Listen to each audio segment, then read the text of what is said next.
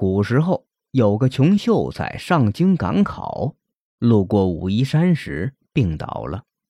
一个老方丈见状，泡了碗茶给他喝，病居然好了。后来秀才金榜题名，中了状元。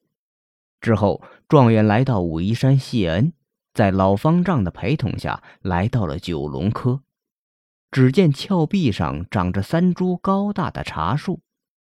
枝叶繁茂，吐着嫩芽，在阳光下闪着紫红色的光泽。老方丈说：“去年你犯骨胀病，就是用这种茶叶泡茶治好的，它可以治百病。”状元听了，便让人采制一盒，进贡皇上。他带了茶进京后，正遇皇后肚疼骨胀，卧床不起。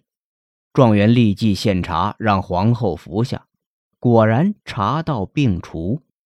皇上大喜，将一件大红袍交给状元，让他去武夷山封赏。到了九龙科，状元让人爬上半山腰，将皇上赐的大红袍披在茶树上，以示皇恩。说来也怪，等掀开大红袍时。三株茶树的芽叶在阳光下闪出红光，众人说这是大红袍染红的。